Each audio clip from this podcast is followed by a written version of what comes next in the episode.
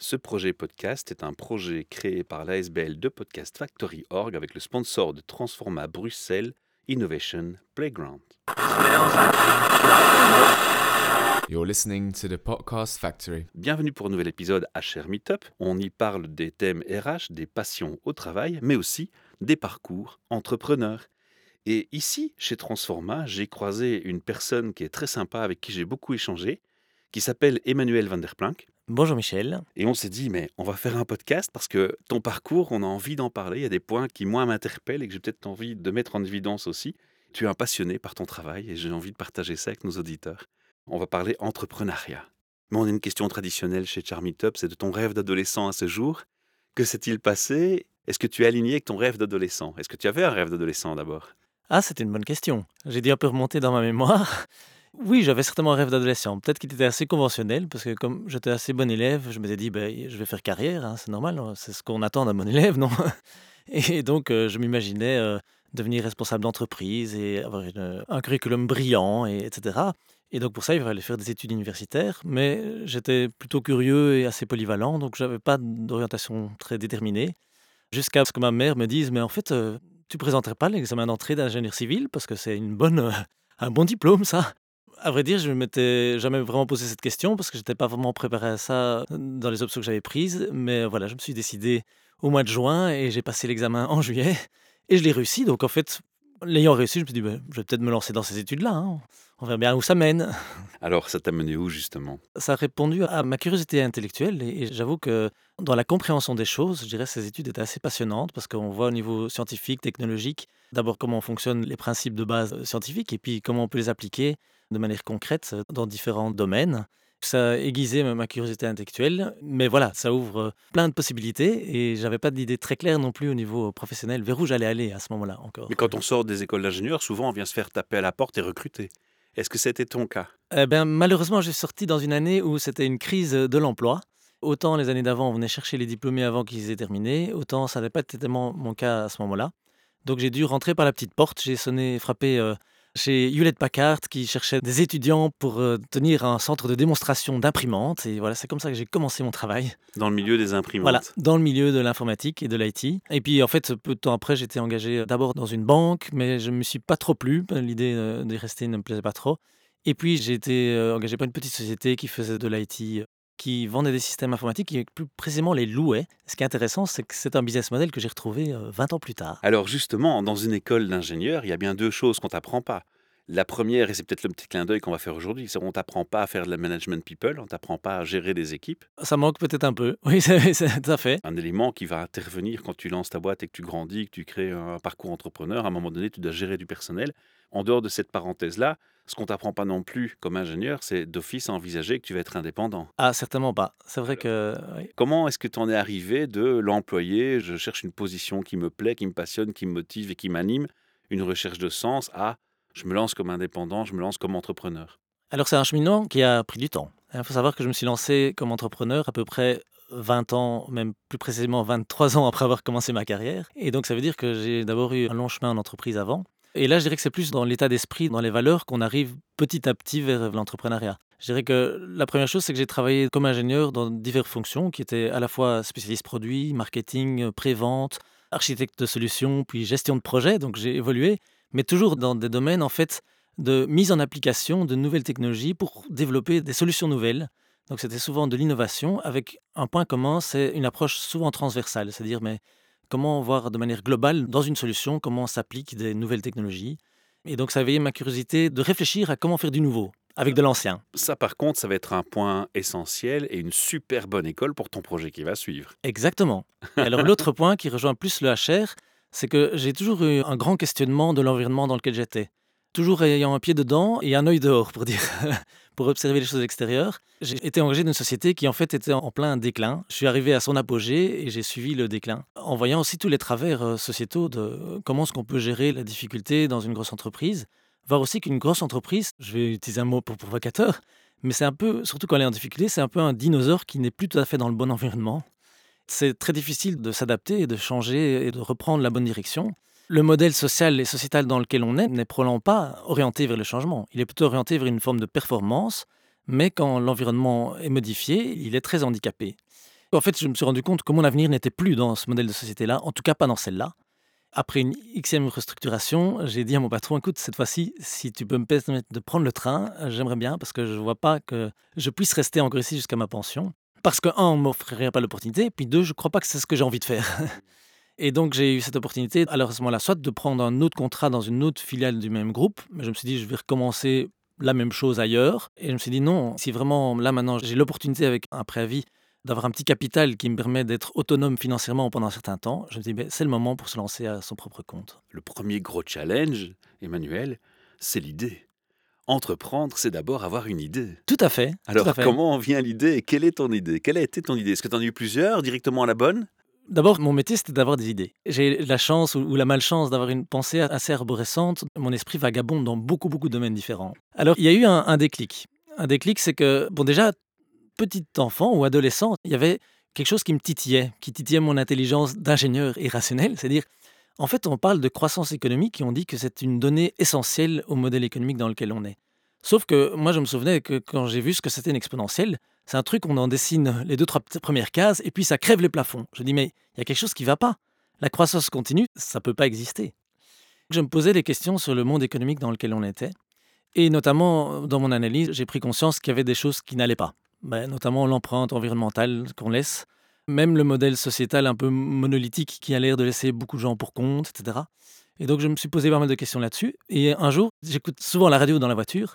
Et j'ai écouté une émission intéressante de quelqu'un qui avait fait un burn-out et qui s'était recyclé dans le coaching d'entreprise et qui a écrit un bouquin qui s'appelle Sans plus attendre et qui parle en fait du fait, un, qu'on est dans une situation pré-apocalyptique, c'est-à-dire qu'on va un peu droit dans le mur au niveau de la pression environnementale, au niveau même de l'équilibre sociétal dans le modèle dans lequel on est. Et puis deux, il avait une note d'espoir que j'ai vraiment bien entendu. Il a dit, mais en fait, aujourd'hui, il y a pas mal de nouveaux modèles économiques qui sont là, qui se mettent en place, qui n'ont plus qu'à une chose, c'est d'être éprouvés. Et pour les éprouver, il suffirait de 2-3% de trendsetters, enfin de faiseurs de tendance, qui montrent que ça fonctionne, pour que en fait on puisse entraîner la majorité et peut-être que à ce moment-là la transition pourrait se faire en douceur. Alors les auditeurs ne le voient pas mais tu as tout d'un coup les yeux qui brillent. oui parce qu'à ce moment-là le déclic c'est que je me suis dit I want to be the, in the happy few. J'aimerais bien dans un de ceux-là qui permet de prouver que le modèle fonctionne. Et en fait dans les modèles dont il parlait, il y en a un en particulier qui m'intéressait et on va revenir à ce que j'ai dit au début parce que ça ressemble à la location sans vraiment être de la location. C'est l'idée que en fait aujourd'hui on est dans un, modèle économique de vente où quand on vend un objet, le vendeur, il pense déjà à l'objet suivant qu'il va vendre après. Et l'obsolescence programmée, entre autres. Exactement. Le simple fait d'acheter un bien ou un objet, c'est le lit de l'obsolescence.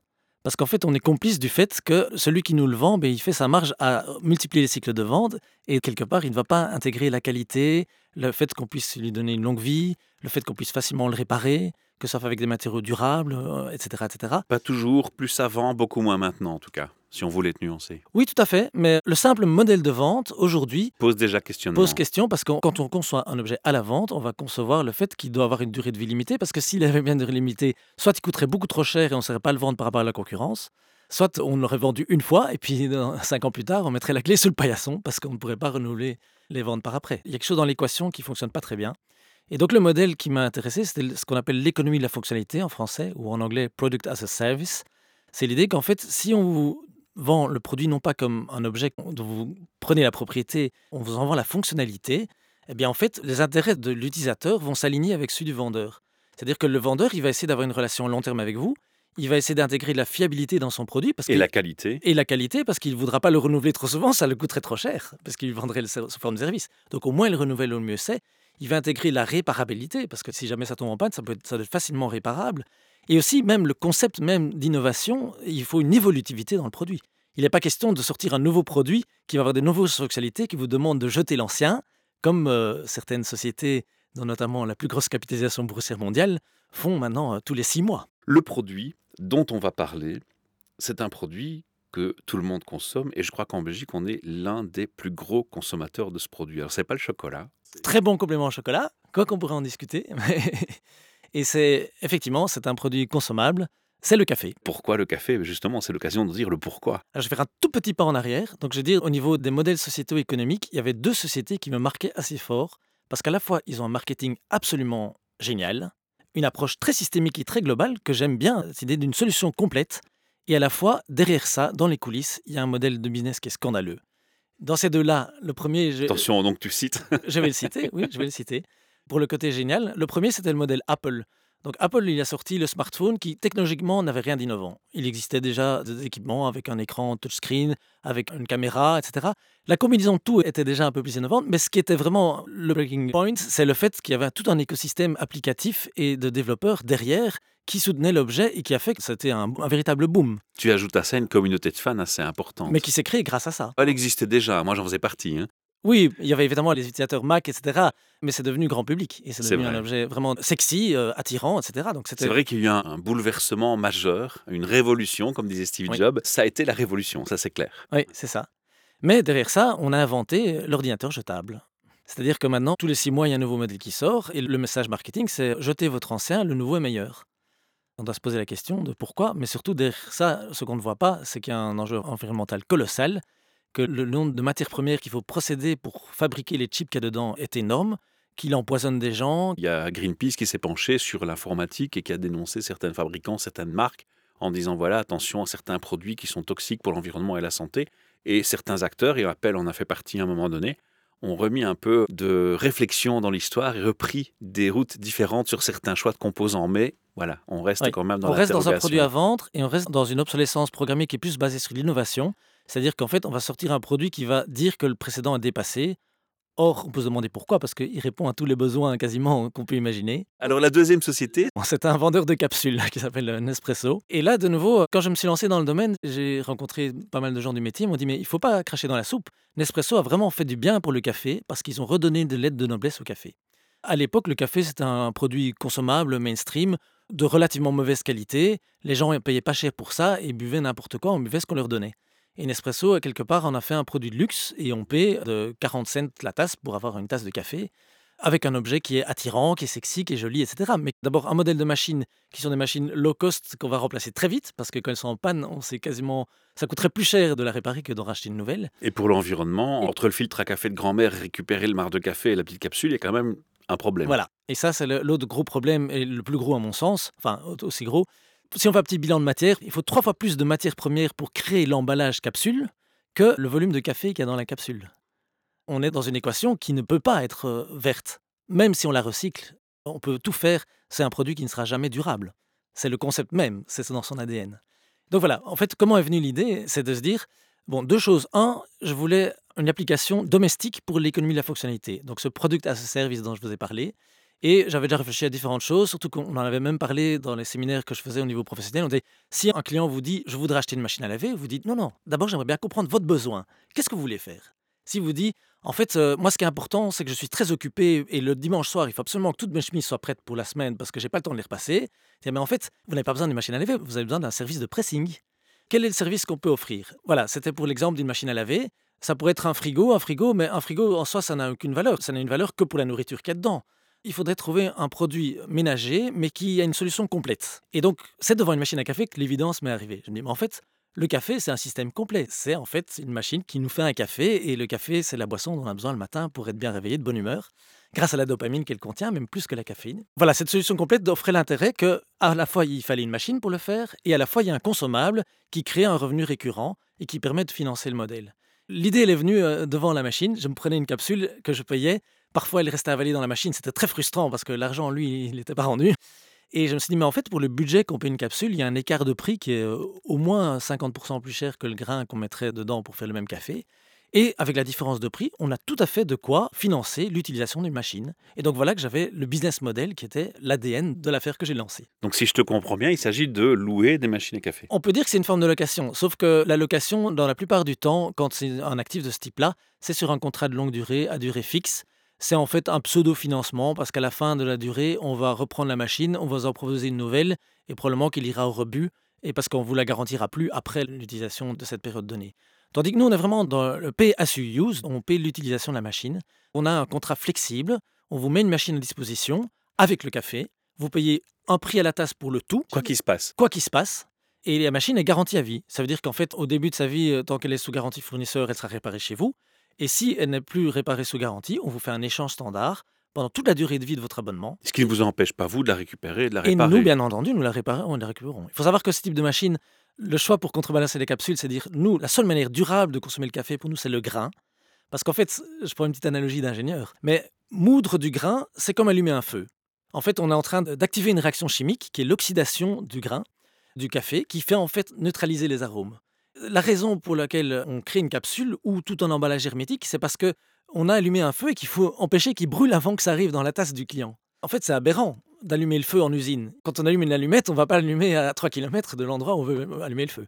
Donc juste qu'on consomme. Et comment on fait ça? Eh ben, En moulant simplement le grain juste avant de le consommer. Les machines que vous placez font la mouture du grain. C'est ça, tout à fait. Ce sont des machines euh, automatiques, ce qu'on appelle espresso. Alors espresso, c'est un peu une ambiguïté dans le vocabulaire actuel, c'est que espresso, on dirait que c'est un petit café. En fait, espresso, ça veut d'abord dire un café sous pression. Ce sont des machines qui fonctionnent sous pression, exactement sur le même principe de pression que les capsules, sauf qu'au lieu de travailler avec du moulu à l'avance, on moule le grain à la tasse. Ça vous permet d'avoir un grain bien frais et en fait, on retourne au principe de nos grands-mères. Ce qui est intéressant dans les business models nouveaux, c'est que souvent, on va retourner, à la bonne manière de faire d'antan. Voilà, on va retourner aux sources et au bon sens, en fait. Au bon sens qu'on a perdu. Parce que le marketing nous a fait oublier notre bon sens et que maintenant on doit réfléchir, mais c'est quoi la bonne manière de consommer? Waouh, je suis assez impressionné, c'est une bonne idée. Je connaissais un peu ton activité, mais je ne connaissais pas les détails. Moi ici, ce qui m'interpelle maintenant, ce qui me questionne, parce que quand je t'écoute, j'ai juste envie de faire une chose, d'aller signer un contrat avec toi. Bonne idée. on sent que tu es passionné par ton sujet, que tu défends un idéal et une vision très cohérente. Quel est le public que tu cibles? Parce que j'ai l'impression que ta formule se destine aux entreprises, mais est-ce que le grand public n'est pas aussi intéressé par ce genre d'approche? Une famille nombreuse ou même une famille normale, je veux dire. Euh. J'aime bien la question parce que c'est souvent ce qu'on me pose comme question et pourtant rien dans ce que j'ai dit a dit que je m'adressais aux entreprises. Non, je sais, mais c'est l'idée qu'on se fait rapidement, on se dit tiens, est-ce que c'est pas un produit qui intéressera plus particulièrement une entreprise?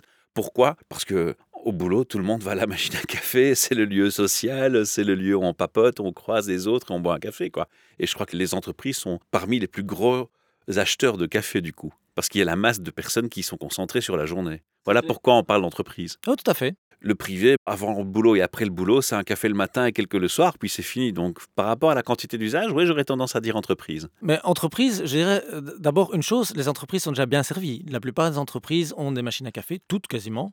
Pas toutes avec des moulins dedans, mais c'est quand même une tendance qui se développe.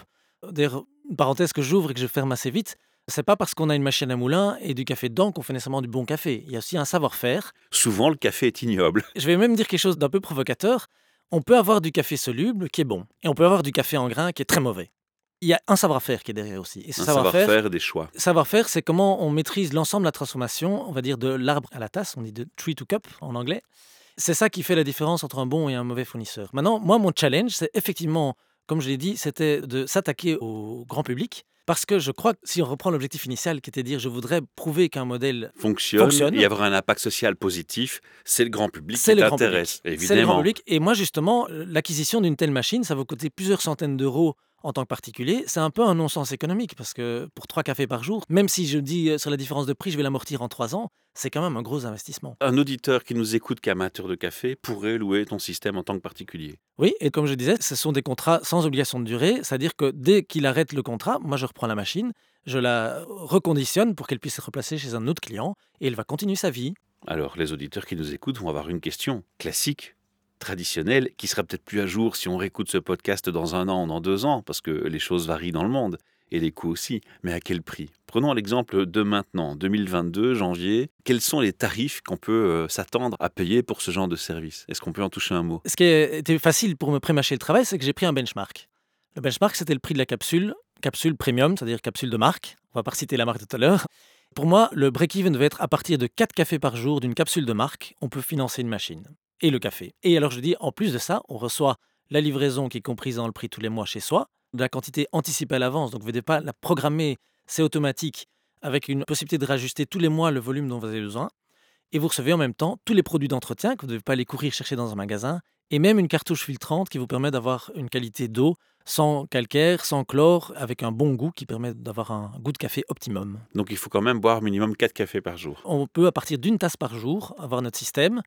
Évidemment, un buveur occasionnel, c'est moins intéressant. Je me dis, OK, on, peu importe qu'on consomme peu ou beaucoup de café, il y a des moments dans la vie, on peut avoir un accident, être hospitalisé, partir à l'étranger pour une mission, et la machine à café reste à la maison. Mais justement, et c'est ça qui est intéressant. Qu'est-ce qu'on fait dans ce cas-là? On rend la machine, on arrête le contrat. Donc on peut résilier le contrat à n'importe quand. Tous les mois, on peut résilier le contrat et le reprendre après. Et le reprendre après. Et c'est pas un, un, surcoût pour ton entrepreneur à perte de faire comme ça un peu le yo-yo avec les gens qui bah, ils ont une vie mouvementée, un patron d'entreprise qui voyage beaucoup et qui serait amené à 3-4 fois sur l'année rendre la machine, la recommander. Ça s'est jamais présenté. En général, c'est plutôt Les vacances. C'est un événement qui se passe. Non, pendant les vacances, vous pouvez suspendre la livraison. Donc pendant deux mois par an, ça c'est normal. La machine La reste machine reste et vous ne payez rien. deux fois par an. Deux fois par an. Et pour une période de Deux fois un mois. Deux fois un mois. Waouh. Oui, donc c'est assez sympa, c'est assez flexible. Donc il n'y a pas vraiment de tracas. Et là maintenant, je comprends mieux que tu n'as pas encore eu le cas de figure où le gars te rend la machine, la reprend, te la rend. Ben, le but, c'est quand même d'avoir une consommation qui est plus ou moins stable dans le temps. Et c'est vrai que, bon, si c'était le cas qu'on le rendait tous les deux mois, il y aurait certainement un prix qu'on rajouterait dans le nombre de reconditionnements parce que ça a effectivement un coût. Mais en moyenne, j'ai fait le calcul récemment, la machine reste 29 mois chez un client. Tu peux nous donner une idée de coût mensuel? Parce que finalement, l'auditeur qui nous écoute va se dire bon, moi, j'achète des capsules, ça me coûte, je sais pas moi, autant le paquet de autant de capsules. Je renouvelle mon paquet et puis ma machine, je l'ai achetée cash. Elle va tenir 2-3 ans si j'ai de la chance.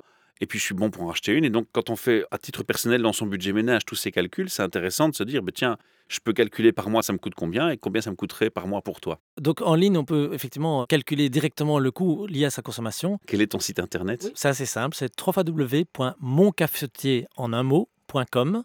Alors on commence à une offre à 29,70 euros pour 30 tasses par mois. Là, on a 90 cents la tasse, mais c'est machine comprise, avec tout le service qui va avec. Donc ça, c'est le prix d'entrée. Et on a l'optique de l'ajuster pour qu'il soit le plus juste possible et qu'il reste compétitif par rapport à l'achat. Si on passe sur euh, un système à 4 tasses par jour, là, on est à une cinquantaine d'euros à peu près.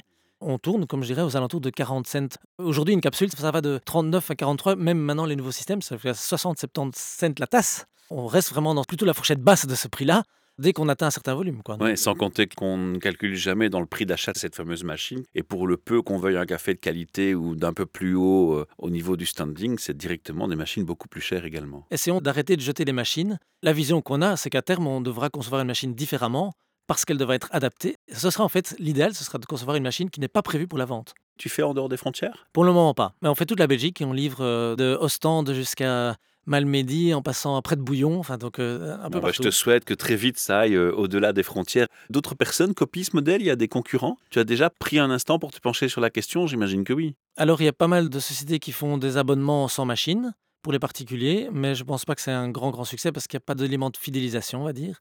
Et alors il y a effectivement des locations pour, de machines pour les entreprises, les petites entreprises ça existe, mais ça ça fait déjà longtemps que ça existe. Mais location pure et simple de machines, je crois pouvoir dire qu'on est le seul à le faire en Belgique. Il y a une société en Hollande qui fait de la location d'électroménager euh, as a service, mais quand même avec euh, des contraintes de durée où vous avez des pénalités à payer si vous rompez les contrats plus tôt. Donc, je pense qu'on est les plus flexibles et vraiment qu'on est innovant sur ce domaine-là, oui, tout à fait. Waouh, pas mal. Donc, produit bien présenté. Revenons à ton parcours d'entrepreneur. Moi, une question qui est importante que je voudrais relever avant qu'on passe à la clôture de cette émission et aux trois questions RH classiques, c'est quels ont été les points bloquants dans ton parcours d'entrepreneur et quels ont été les éléments facilitateurs? Ben, je dirais que le premier frein, c'est un frein personnel. C'est la peur? Bon, d'abord, c'est pas évident de larguer son boulot, il faut une opportunité. Là, je vous ai dit, le- si j'avais pas eu la restructuration, je n'aurais pas eu de quoi payer mon salaire pour démarrer l'activité. Donc ça, c'est déjà une opportunité qui était nécessaire. Mais euh, c'est aussi se dire, euh, est-ce que mon modèle fait du sens? Enfin, moi, ce qui est- quand j'ai pensé à cette idée devant une machine à café, je me suis dit, mais ça me paraît tellement évident que je comprends pas pourquoi Quelqu'un d'autre ne l'a pas fait. Oui. Et quand j'en parlais, je n'osais même pas en parler autour de moi, parce que dis, c'est c'est tellement évident qu'on va me piquer mon idée. Et puis un jour, euh, ma femme qui me voyait revenir députée du boulot dit, mais allez, lance-toi dans ton café. Je dis, mais enfin, tu n'y penses pas, comment veux-tu que je gagne ma vie avec ça quoi Comment s'appelle l'activité? On va quand même le signaler au passage. Comment s'appelle le produit? La société s'appelle Mon Cafetier. Le cafetier, c'est l'artisan du café. Et mon cafetier, ben, c'est celui qui est chez moi en plus. Et- Voilà. Et, il il est tout à fait particulier. Il fait le café le, le meilleur du monde. Voilà. Ok. Alors donc les points bloquants, c'est ces interrogations, c'est l'opportunité qu'il faut avoir. Il y a d'autres choses qui ont été vraiment bloquantes? Ce qui est difficile et qui est encore difficile aujourd'hui, c'est que le modèle de financement des machines, on a d'abord financé par fonds propres. Alors on a fait une campagne de crowdfunding récemment qui nous a permis d'avoir de nouveaux investisseurs. Mais aujourd'hui, les banques et les compagnies de leasing sont très frileuses de financer ce genre de modèle-là. Surtout avec un business model qui Voilà. sort des normes. Voilà, oui. C'est le principe de toute l'économie circulaire. hein. Je pense qu'aujourd'hui, euh, il faudra réinventer l'économie financière aussi. Alors on va passer sur une clôture positive. Quels sont les éléments qui ont stimulé ton envie entrepreneuriale? Les choses qui t'ont donné des petits boosts comme ça? J'ai eu tout un encadrement aussi dans l'initiative d'entreprise. J'ai participé au Green Lab à Bruxelles. On a vu d'autres entrepreneurs. Il y a quand même, euh, plus on apprend sur les travers, sur les coulisses des modèles économiques, sur les enjeux qu'il y a, plus quelque part on se dit, mais en fait, non, c'est une nécessité ce que je fais. Si j'avais pas les valeurs derrière, j'aurais déjà arrêté depuis longtemps parce qu'il y a quand même beaucoup, beaucoup de, De difficultés à jeu. franchir. Mais on se dit, ça fait vraiment du sens. Moi, je dirais que ce qui m'a motivé aussi, c'est me dire, enfin, je trouve une unité entre mes valeurs personnelles et mon travail. C'est un très très beau message. Il y a trois questions de clôture RH classiques. C'est quoi pour toi un RH Quelle est la vision du RH que tu as? Mais je trouve qu'il y a déjà une ambiguïté dans la question. Parce que RH, ça fait déjà directeur de ressources humaines.